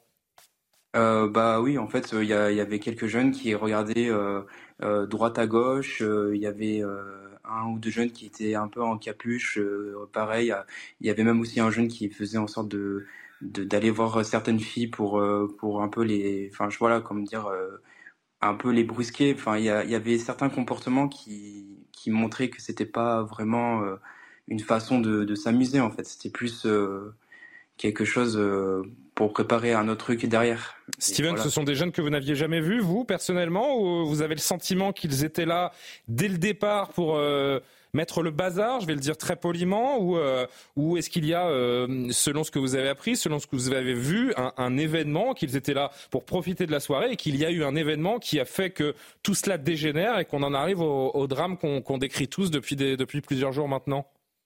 Euh, concrètement, toutes ces personnes, euh, tous ces jeunes bah, qui ont fait ça, euh, non, je les connais pas. Et voilà, de, tout ce que je sais, c'est que voilà, il faut bien comprendre que voilà, ce bal, il n'était pas sur invitation, c'était vraiment une entrée ouverte. Il y avait juste une entrée à payer. Malheureusement, deux jeunes l'ont mal pris et ce qui a fait que ça, ça en est sorti aux mains, au couteau. Enfin voilà, ça a vraiment dégénéré à partir de ce moment-là. Et malheureusement, euh, voilà, c'est très triste d'en arriver à là. Et euh, voilà, je n'ai pas les mots. Je n'ai pas les mots. Pourquoi est-ce que vous êtes parti de cette soirée? C'était juste vous en aviez assez ou il y a quelque chose qui, euh, qui vous a donné envie de partir? Bah, L'ambiance était là, l'ambiance était bien présente. voilà, c'est le, j'aurais pu bien rester longtemps, mais on va dire que voilà, j'ai tous mes copains qui étaient pas là, malheureusement. Du coup, bah, en plus, le lendemain, j'avais autre chose de prévu. Mais voilà, j'avais fait, je voulais faire en sorte de rester un petit peu, et puis après, bah moi, j'étais allé avec un copain et je suis parti dès que, voilà, on a, on a profité un petit peu, mais on n'est pas resté trop longtemps. Et puis voilà. Mais après, c'est que, c'est que après, quand j'ai appris que ce qui s'est passé, bah là, c'est vrai que ça m'a fait beaucoup de mal parce que bah j'avais quand même des gens que que je connaissais qui étaient là-bas. Donc euh, voilà, vers 3 heures du matin, j'ai reçu des appels pour me dire qu'il y a eu euh, bah, une attaque au couteau. Enfin voilà, c'est quand, quand on apprend ça à 3 heures du matin, je peux vous garantir que ça fait très mal. Steven, c'est évidemment très difficile de répondre à cette question, mais est-ce que dans votre fort intérieur, lorsque vous avez senti l'atmosphère, ces jeunes qui allaient et venaient entre les, les autres participants, vous êtes dit, ça sent mauvais, il pourrait se passer quelque chose? Euh, euh, honnêtement, euh, oui. C'est pas, c'est assez. On va dire que voilà, c'est en regardant ça comme ça, oui, on, on, aurait pu, on aurait pu faire en sorte d'agir, mais voilà, vous comprenez que voilà, dans un village de, de, de 400 habitants, dans un village où il se passe jamais rien, dans un, dans un endroit de campagne où on est tranquille, ça fait, ça fait depuis que je suis tout petit que je suis là-bas et qu'il n'y a rien qui se passe, et que là, d'un coup, on, pouvait pas, on, tout le monde ne pouvait pas s'attendre qu'il y ait quelque chose ce soir, même si dernièrement, dans la dernière balle, il y avait peut-être des jeunes qui étaient aussi habillés de la même façon, mais il s'est jamais rien passé à Crépole. Et là, euh, voilà, il se passe quelque chose, et oui, ça, ça attriste tout le monde parce que personne ne s'y attendait. Et heureusement, heureusement que la sécurité était là. Heureusement, parce que ça aurait pu. Euh, vous, ce que vous dites, c'est euh, en gros ce que vous ce que vous nous dites, ce que vous ce que vous comprenez de cette affaire et de ce que vous vous dites avec vos différents amis qui étaient présents, c'est que donc il y en a deux d'entre eux qui ont eu des, des problèmes à l'entrée, qui n'ont pas apprécié le fait qu'il faille payer 4 euh, euros pour entrer, et c'est à partir de cet instant-là que que ça a dégénéré. Alors oui, c'est voilà les personnes voilà c'est les, les, personnes qui, qui sont venues du coup à, à, à, la fin vers la fin de la soirée du coup qui voulaient qui voulaient rentrer euh, oui, ils ont, ils ont été refusés et tout ça. Et à partir de ce moment-là, en fait, bah, les, agents de sécurité ont, regardé, ce que j'ai compris, qu'ils avaient trouvé du coup deux couteaux euh, dans leur euh, bah, en fouille hein. et c'est à partir de ce moment-là qu'en fait bah, ça a complètement dégénéré. Mais est-ce qu'il y a un lien, pardon, hein, parce que vraiment j'essaie je, de comprendre la situation, mais est-ce qu'il y a un lien à établir entre ces jeunes que vous avez vus, qui étaient euh, pas forcément, qui n'avaient pas forcément le même comportement que, que vous et vos amis dans cette dans cette soirée, et ces deux autres jeunes qui sont arrivés plus tard et qui et qui ont finalement participé au fait que ça que ça dégénère? Est-ce qu'il y a un lien entre ces ces personnes qui étaient déjà dans la soirée et celles qui ont contribué au fait que ça dégénère? Euh, alors voilà, euh, d'un côté, je pourrais pas vous dire, euh, voilà, vraiment hmm. la chose, mais de ce que j'ai entendu, euh, il y a, y, a, ces jeunes qui étaient déjà à l'intérieur, ils sont allés à l'extérieur quand ils ont appris que, que que ces jeunes étaient arrivés, et, voilà. Après, c'est à partir de ce moment-là qu'après ça ça a fait ça a fait le, le drame. Steven, un, dernier mot. Cette fête, euh, si j'ai bien compris, c'est un événement annuel qui se, reproduit, bah, comme son nom l'indique, euh, chaque année, auquel les jeunes du village euh, participent. Ce n'est rien d'autre que ça C'est un bal pour regrouper tous les, toutes les personnes du coin, des alentours, pour passer un moment convivial, pour passer un, moment où il y a tout le monde qui se connaît, parce que voilà, on est à la campagne c'est un moment où voilà, on fait en sorte de, de, passer un super bon moment comme à chaque fois, comme à l'été euh, l'été dernier, euh, il y a eu un bal, ça s'est très très bien passé. Et là, euh, voilà, on, le comité a décidé de faire un, un événement pour, pour, pour cette soirée-là. Mais on était tous très contents. On s'y attendait pas, parce que c'est très rare qu'on fasse des événements à Crépole on était tous très contents. En plus, voilà, il y avait quand même 400 euh, entrées. Hein, voilà, au moment des faits, il y en avait peut-être moins, c'est sûr, mais euh, il y avait quand même eu 400 entrées en total.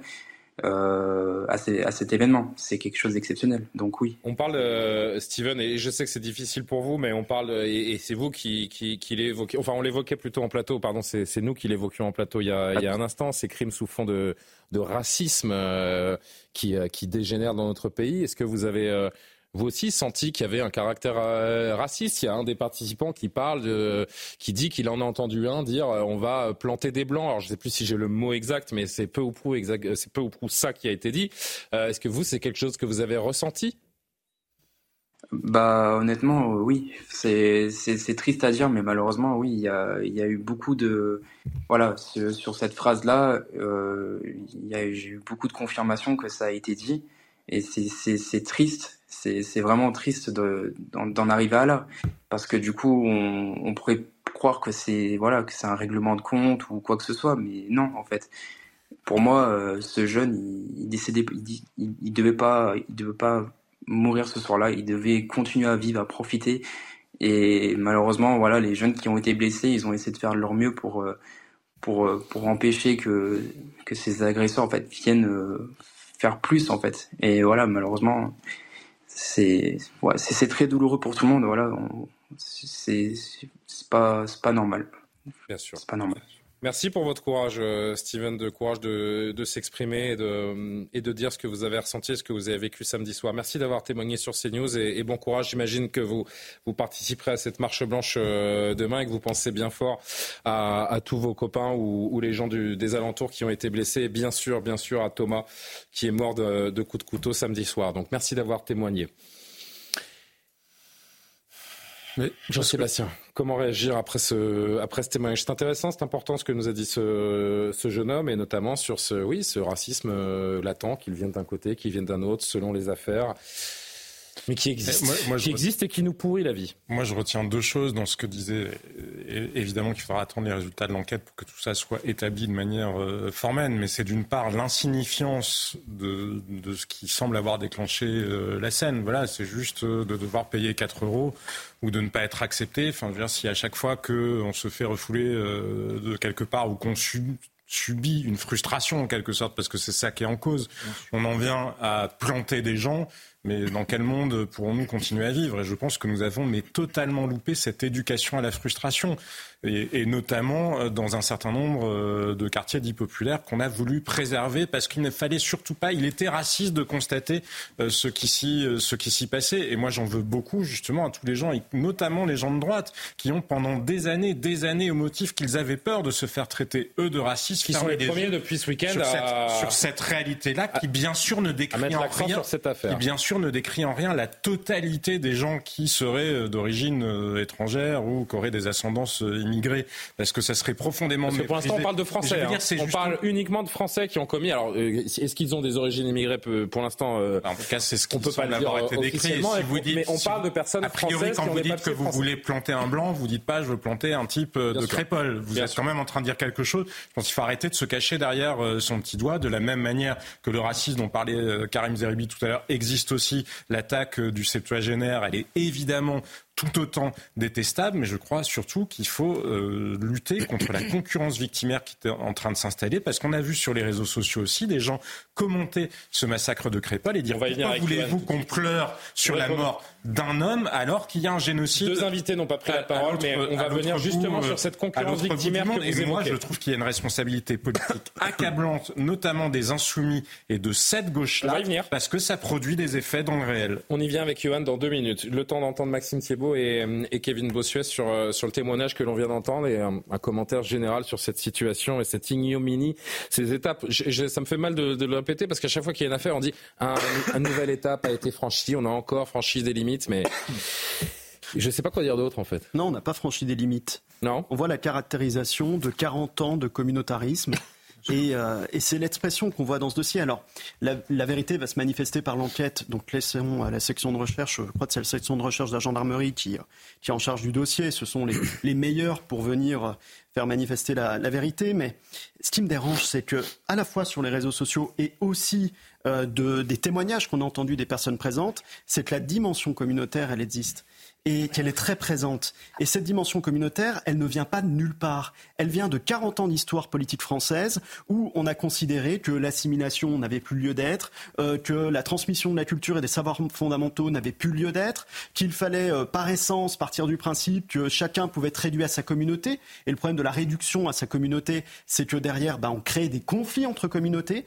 Et malheureusement, bah, on voit des concrétisations. Alors on le voit avec un racisme dans un sens, on le voit avec un racisme dans un autre sens, et malheureusement des nombres des morts. Et moi, ce que je regrette, on a vu le petit Nathan tout à l'heure qui ne peut plus être inscrit dans l'école publique parce qu'il est juif. Euh, on a vu une personne être euh, égorgée et insultée euh, de bougnoul euh, parce que elle est, elle est, elle est d'origine maghrébine, j'imagine.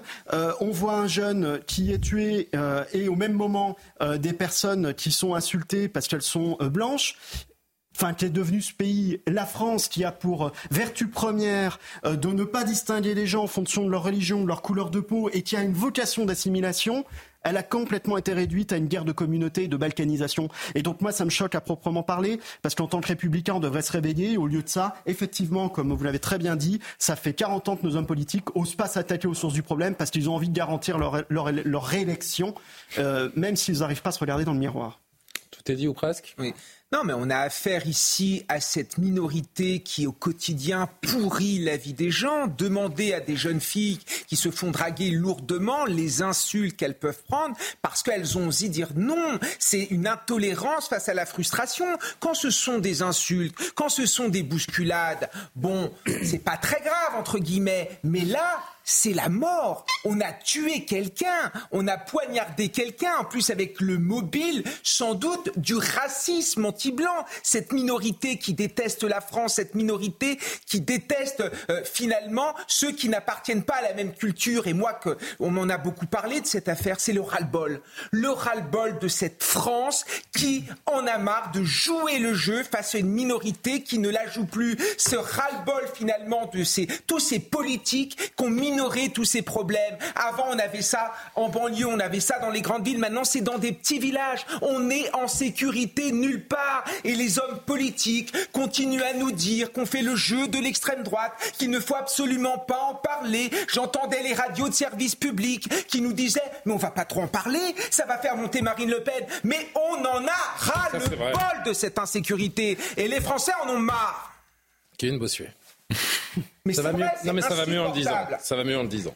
Euh, Amaury, une petite précision avant le journal. Oui, non, je voulais juste revenir en fait sur ce témoignage. Moi, ce qui m'a marqué, c'est ce jeune homme qui raconte, et il a du mal à l'exprimer, ces deux personnes qui étaient dans la soirée et qui sentaient leur attitude hostile, provocatrice, euh, et qui sentaient que ces personnes ne voulaient pas forcément du bien, qu'ils n'avaient pas une attitude normale, mais en même temps rien, si vous voulez, de scandaleux. Et moi, je me rappelle quand j'étais étudiant à Lyon, on avait fait une soirée, par exemple, euh, avec des amis, mes colocataires, et je me souviens qu'il ben, y avait quelques personnes qui, dans la rue, avaient entendu la musique, un peu genre voyou, euh, qui avaient décidé de s'incruster à la soirée. Et on avait dû s'y mettre à plusieurs, et de la même manière, vous sentez que c'est des gens qui paraissent un peu polis comme ça, à tout instant, on sentait que ça pouvait partir et dégénérer parce qu'ils n'étaient pas contents qu'on leur refuse alors qu'on ne les connaissait pas. Non, mais je vais, je vais vous dire, ce comportement de personnes qui n'ont aucun savoir-faire, aucune, aucun savoir-être, aucun savoir-vivre, Hmm. qui n'ont aucune notion de politesse et qui se comportent mal et qu'on n'arrive pas, si vous voulez, à, à désigner comme tel.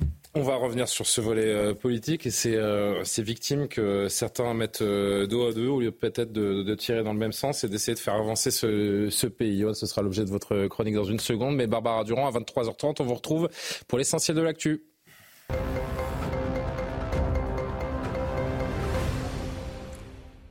Au 46e jour de guerre, le Premier ministre israélien a déclaré devant son gouvernement que l'accord en cours de négociation avec le Hamas sur les otages détenus à Gaza était la bonne décision à prendre. Il s'est exprimé en début de soirée. Je vous propose de l'écouter. Nous avons ce soir devant nous une décision difficile, mais une décision juste.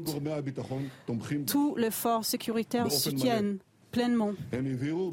Ils étaient très clairs, disant que la sécurité de nos forces sera maintenue pendant ces jours et que les efforts euh, de renseignement vont continuer. Ils étaient clairs que ça ne va pas heurter l'effort de la guerre, mais ça va aider à Tzal d'être prêt à la suite de la guerre. Cédric Jubilard sera jugé par une cour d'assises pour le meurtre de son épouse Delphine. Ce mardi, les juges d'instruction ont clôturé l'enquête en envoyant aux avocats l'ordonnance de mise en accusation. Malgré l'absence de corps, ils estiment qu'il y a suffisamment d'éléments à charge contre Cédric Jubilard pour être désigné comme le meurtrier de son épouse, la jeune femme disparue dans le Tarn en 2020. Enfin, du sport et à Athènes, l'équipe de France concède le nul de partout pour son dernier match de qualification à l'Euro 2024 déjà qualifié. Bappé et ses coéquipiers avaient l'occasion ce soir de réaliser un grand chelem avec sept victoires en autant de matchs. Chez les Bleus, on vient de le voir, c'est Randall Colomwani qui a ouvert le score avant deux buts grecs et l'égalisation en toute fin de rencontre signée Youssouf Fofana sur cette magnifique frappe lointaine. Et on va la voir, on va la voir cette frappe lointaine. On sent, euh, cher Barbara, je me permets qu'il y a un vrai savoir-faire et une vraie affection du commentaire sportif chez vous. Absolument. Bravo. Est-ce que vous avez de partout alors Comment De partout. De partout. Bon, qui a marqué le dernier, pardon C'était Fofana. D'accord, très belle frappe de joie pour le défenseur français. le nom des joueurs grecs, vous les avez Vous dites Le nom des joueurs grecs pas du ah, bonne réponse. bonne réponse. Je connais, non, mais je connais le, moi je connais, je peux vous faire le 11 titulaire qui a gagné l'Euro 2004. mais c'est un temps que vous n'avez pas connu, cher, cher Barbara. Enfin, en même temps, vous pouvez toujours le dire parce que qui va le vérifier? C'est vrai. Là, tout de suite. La vérité, c'est que j'en ai pas. Merci beaucoup, Barbara. Vous m'avez piégé. Bravo à vous. 23h33. On est, euh, on poursuit et euh, on reste évidemment euh, dans cette affaire de, la Drôme. Yohan, je me tire vers vous parce que la politisation des, faits, elle fait beaucoup parler. après l'agression donc dans, dans la Drôme, cette agression également raciste d'un jardinier en banlieue parisienne, deux faits divers le week-end dernier, aussitôt brandis à des fins politiques, l'un à droite, l'autre à gauche. Oui, les Républicains, le Rassemblement national et, Reconquête n'ont pas pris le temps d'attendre les premiers éléments de l'enquête pour réagir au drame de Crépole. Sur Twitter, Marine Le Pen parle immédiatement de razzia.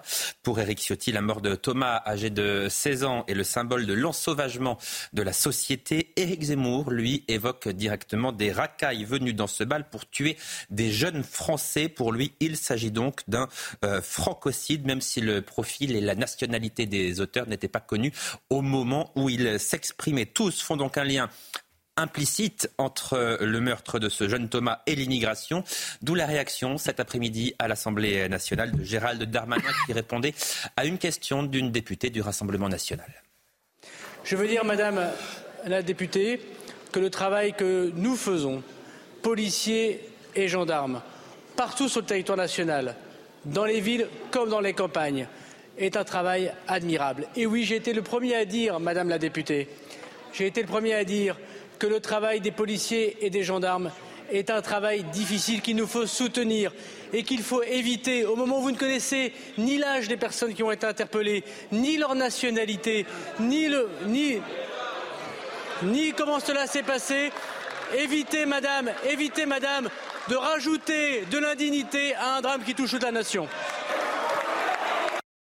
Le ministre de l'Intérieur qui accuse donc le Rassemblement national de récupération. Ce que veut dire le ministre, c'est en fait Marine Le Pen se servirait de ce fait divers tragique pour servir ses intérêts politiques en voulant démontrer, avant même d'en avoir la preuve, que ce meurtre est la conséquence directe de l'immigration. Aucune réaction à gauche, en revanche, concernant la mort de ce jeune Thomas. La gauche préfère, elle, se concentrer sur la tentative d'homicide dont a été victime Mourad, un jardinier attaqué à coup de cutter par un homme de 75 ans qui a a également proféré des injures racistes à son encontre. Passe d'armes cet après-midi, toujours entre Gérald Darmanin et Louis Boyard à l'Assemblée nationale. Louis Boyard, député de la France Insoumise. Ministre de l'Intérieur, je vous ai entendu dire que vous attendiez de connaître la nationalité des personnes qui ont commis un meurtre à Sépol. Monsieur, vous les ministres, vous les députés macronistes, vous les députés du Rassemblement national, vos mots ont des conséquences, vos lois ont des conséquences. Vous cultivez les préjugés xénophobes et les guerres de religion. Vous le faites par électoralisme, parfois par conviction. Bientôt arrive la loi immigration, alors je le répète, vos mots auront des conséquences, vos votes auront des conséquences. Quel est votre but, ministre, collègues Rassembler le pays ou le diviser? Et si vous êtes prêts à le diviser, jusqu'où êtes-vous prêts à aller Dans l'abject et dans la violence? Je suis là pour protéger toutes les personnes, comme tous les policiers et les gendarmes, quelle que soit leur religion, quel que soit leur prénom, quelle que soit leur nationalité. L'auteur est en effet un Français de 76 ans, multirécidiviste, monsieur le député. Dégradation, refus d'obtempérer, outrage à policier, injure publique en raison de la race ou de la religion. Et il a été interpellé par les effectifs courageux de la BAC que vous voulez supprimer par ailleurs. Et je voudrais ici remercier la police nationale. Si on pouvait, du même mot, monsieur le député, remercier les policiers quand ils arrêtent ceux qui attaquent les juifs, les musulmans, les chrétiens. Alors oui, monsieur le député, on aura apaisé la situation parce qu'il n'y a que des hommes. Il n'y a que des hommes qui doivent être condamnés par ce qu'ils font et il n'y a que des Français qui sont reconnus par leur mérite.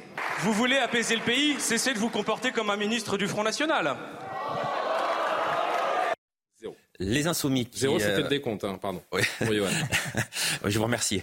Non, non, mais je dis ça pour les téléspectateurs. Les insoumis qui regrettent souvent que les délits et crimes racistes ou islamophobes soient trop peu relayés ont été nombreux, effectivement, à, à réagir, d'autant plus que le Val-de-Marne, qui accueille une importante population euh, immigrée ou d'origine immigrée, est une de leurs places fortes, là où ils recueillent les meilleurs scores euh, électoraux. Là encore, si la France insoumise a choisi de se saisir de ce fait divers, c'est pour servir leur discours politique qui consiste à dire que la France est un pays raciste, que l'islamophobie est latente dans notre pays et donc que les musulmans ne seraient finalement pas en sécurité en France. Vous l'avez compris, la droite ne parle que de Thomas, la gauche ne parle que de Mourad. À chacun sa victime pour finalement servir sa clientèle électorale. Pourquoi, merci beaucoup Yohan, pourquoi est-ce qu'on veut à tout prix opposer ce crime raciste dans le Val-de-Marne contre cet homme dont la gorge a été lacérée, c'est terrible, et l'acte barbare de, de Crépol il ne faut pas les opposer. Non, je dis pas qu'il faut. Je dis pourquoi est-ce qu'on veut à tout prix les opposer à, travers ces échanges On les oppose, mais on voit. On les oppose pas Johan vient, vient, de le décrire. Ce sont, c'est ah utiliser des clientèles. Et moi surtout, je trouve ça profondément méprisant pour les Français, y compris dans les, les gens qui font des, des accusations, pardon, de récupération politique. Je pense qu'une écrasante majorité de Français n'ont pas besoin de savoir ce que pense Marine Le Pen ou ce que pense Louis Boyard ou je ne sais qui pour se faire un avis vrai sur un crime. Et je pense qu'il y a une écrasante majorité de gens quand même, qui évidemment sont des êtres humains et qui, quand ils voient ce qu'a subi euh, Mourad, le jardinier euh, avec la gorge tailladée, ou ce qu'ont subi euh, les gens qui étaient au bal de Crépole, mais considèrent que c'est juste inacceptable. Et quand on regarde sur le long terme, parce que nous ne tendons pas non plus des miroirs déformants, on voit que malgré tout, le racisme, l'antisémitisme, les discriminations, etc., baissent quand on regarde sur le long terme. Le problème, c'est qu'il y a dans le pays des minorités de gens qui se radicalisent en quelque sorte dans leur comportement, ou peut-être dans leur nihilisme parce qu'ils ne respectent plus aucune valeur, ni le pays euh, dans lequel ils vivent, ni euh, la vie des, autres et en général d'ailleurs pas leur vie non plus, parce que ce sont des gens qui bien souvent sont prêts à mettre leur propre vie en danger, parce que quand vous prenez un couteau, vous savez aussi à ce, à quoi vous vous exposez. On a une minorité de gens comme ça qui sont en pleine dérive, qu'on ne sait plus encadrer, qu'on n'a pas su éduquer, et c'est un raté, mais absolument épouvantable. Reprenons la main sur ces situations-là. Arrêtons les accusations de racisme envers les uns ou envers les autres de récupération. Juste gérons cette réalité-là parce que je pense qu'elle choque tous les Français, quelles que soient leurs origines. Je voudrais juste qu'on entende un dernier extrait avant de vous entendre euh, chacun. Euh, Éric Dupont-Moretti, ministre de la Justice, interpellé sur la réponse pénale. Justement, écoutez-le. Oui, euh, la vie enlevée de ce gosse de 16 ans méritait à l'évidence euh, un moment de silence et de recueillement. Il a immédiatement été substitué par un moment de polémique. J'ai noté d'ailleurs que dans la question précédente, on évoquait le mot de razzia. Il n'y a pas de hasard, il n'y a que des rendez-vous. Les rendez-vous du malheur que vous honorez, qu'il s'agisse de la petite Lola, qu'il s'agisse du petit Clément. Une dernière chose. S'il vous plaît, s'il vous plaît. Une dernière chose. Les auteurs de ces faits seront jugés par une cour d'assises composée d'un jury populaire comme le sont tous les crimes de sang. Et ce sont des Français comme vous, comme moi, qui rendront la justice, qui n'est pas laxiste, qui est sévère, de plus en plus sévère depuis 20 ans. Ce que le garde des Sceaux répondait à une députée RN, Karim Zeribi, c'est pas parce qu'Éric Dupont-Moretti surpolitise euh, sa réponse, lève la voix, parle plus fort que les, euh, que les députés euh, de droite, que les Français vont se sentir plus en sécurité. Non, mais moi, je voudrais rebondir sur ce qu'a dit Jean-Sébastien Ferjou. Il a raison. Les Français, quelles que soient leurs origines, sont scandalisés par ce qui s'est passé à Crépol et sont scandalisés par ce qu'a vécu Mourad. Et il faut arrêter de tenter d'opposer les Français en fonction de leurs origines. C'est insupportable à chaque fois d'être sur les déterminismes. Français ou pas français Quand on est français, on est français, point. Il faut qu'on arrête chaque fois qu'on a un français je veux dire, un peu basané, euh, euh, qui aurait un prénom d'origine maghrébine, de dire issu d'immigration. On ne va pas dire issu d'immigration italienne, issu d'immigration espagnole. Nous sommes français, d'appartenant à la communauté nationale. Et quand on a un problème avec ces voyous délinquants, dont un criminel de, à Crépole, c'est un problème franco-français. Il faut qu'on le traite tel quel dans notre pays. Et il a raison, Jean-Sébastien. On a des minorités, je dirais, qui sont radicalisées, qui emmerdent toute la nation. Je veux dire, il faut qu'on traite ce sujet-là, mais sans essentialiser sans expliquer que les Français issus d'immigration posent un problème dans ce pays. Parce que les Français issus d'immigration, ils sont indignés de ce qui s'est passé à Crépole. Ils sont indignés. Et ils font pas la compétition des victimes. Parce qu'ils se disent que c'est insupportable donc d'avoir des gens qui rentrent dans un bal où ils ne pas, ils sont pas acceptés avec un couteau pour panter un gamin. Personne ne peut l'accepter, ça. Comme ils sont indignés, les Français qui ne sont pas issus d'immigration, de voir un monsieur de 75 ans, Il y a beaucoup de jeunes que ça amuse quand même. Hein.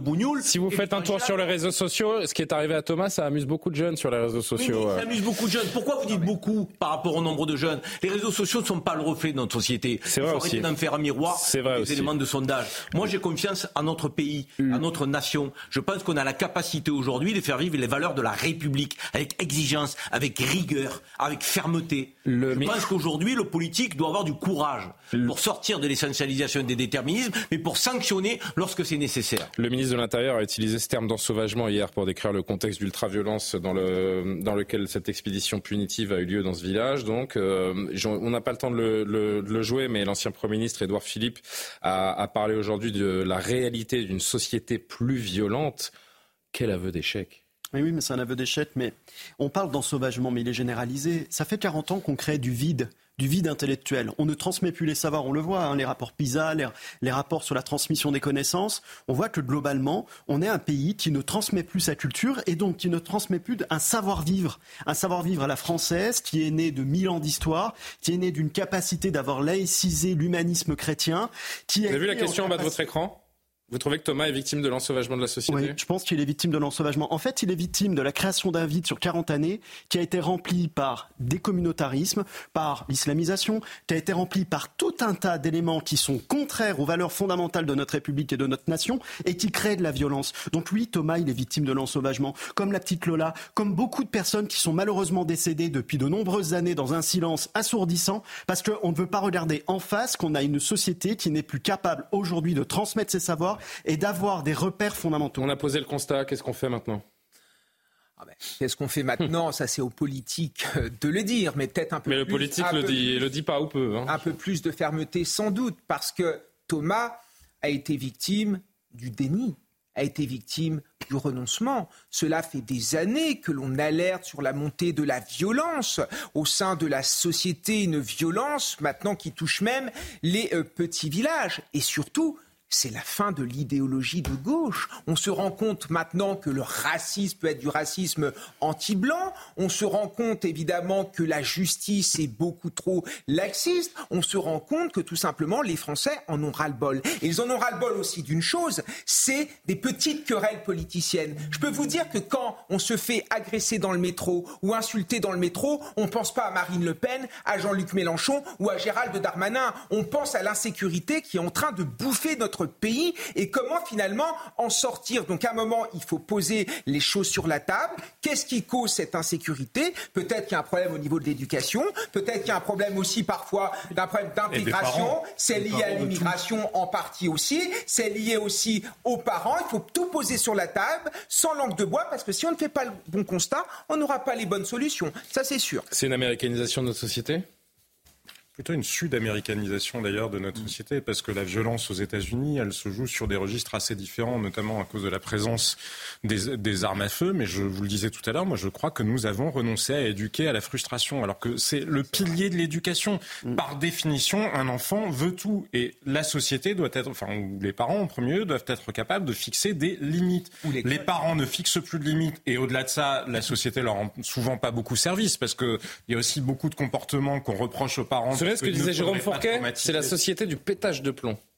Oui, mais je pense que, enfin, on, on, a travaillé notamment. Il n'y a plus d'encadrement collectif, déstructuration de la société et disparition des interdits, des règles, conséquences. Et c'est la société des pétages de plomb et, aussi euh, de, cas de psychopathie. On a travaillé et on le publiera demain avec euh, des psychanalystes sur la montée de cette violence-là parle de ça sur Atlantico.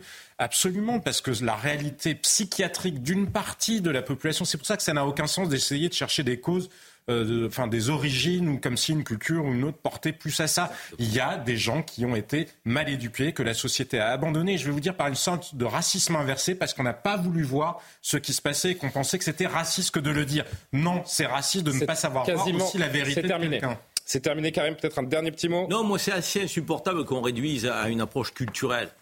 Parce que si le monsieur de 75 ans s'était appelé Mohamed, on aurait dit vous c'est un égorgement. Dans leur culture, ils égorgent. Non. Il s'appelle pas Mohamed et il a fait multirécidiviste euh, et, et, c'est du racisme. Euh, ça veut dire qu'il faut qu'on arrête chaque fois d'aller chercher l'origine de l'auteur.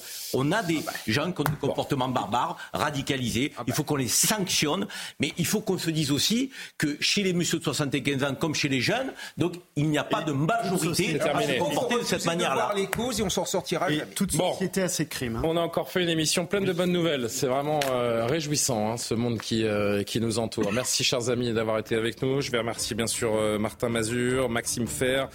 Martin Mazur qui est très pressé parce que quand il met la musique comme ça, ça veut dire qu'il faut, il faut très vite rendre, euh, rendre l'antenne. Donc continuez à raconter des trucs. Mais je vais y aller gentiment. Martin Mazur, Maxime Fer, Coralie Deleplace. D'ailleurs, je, tiens, je vais me permettre quelque chose que je fais euh, quasiment jamais ou très rarement. C'est un petit message personnel. Je connais un petit bonhomme aujourd'hui qui a eu deux ans. Il s'appelle Samuel. Je voulais lui dire que je l'aime très très fort. Parce que vous n'avez pas couché. Si je peux faire ma petite, si je peux faire ma petite annonce sans être interrompu, je voulais dire que je suis très fier de lui, qu'il illumine la vie de son papa et de sa maman et que je l'embrasse très très fort. Bonne nuit à tous et Soir Info revient demain.